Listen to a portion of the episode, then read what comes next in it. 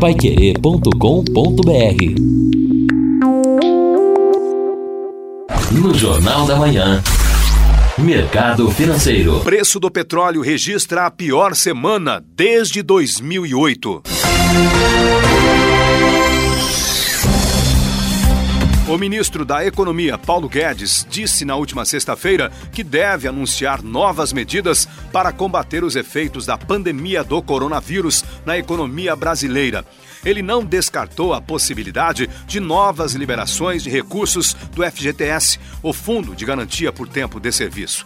Paulo Guedes também cobrou a aprovação de projetos do governo pelo Congresso e defendeu a liberação de outros 5 bilhões de reais em emendas parlamentares para uso no Ministério da Saúde, de acordo com o portal G1.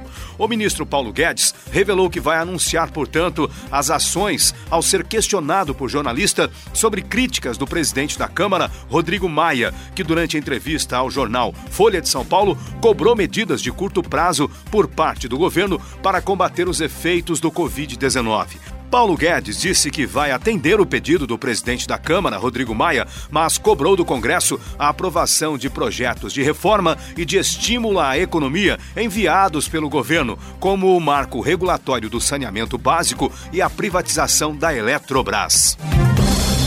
Os preços do petróleo terminaram a última sexta-feira como a pior semana desde a crise financeira de 2008, abalados pela pandemia de coronavírus e pelos esforços da Arábia Saudita e aliados para inundar o mercado com níveis recordes de oferta do produto. Na última sexta-feira, as cotações chegaram a registrar alta com uma recuperação depois de os Estados Unidos e outros países assinarem planos de suporte à economia em enfraquecimento.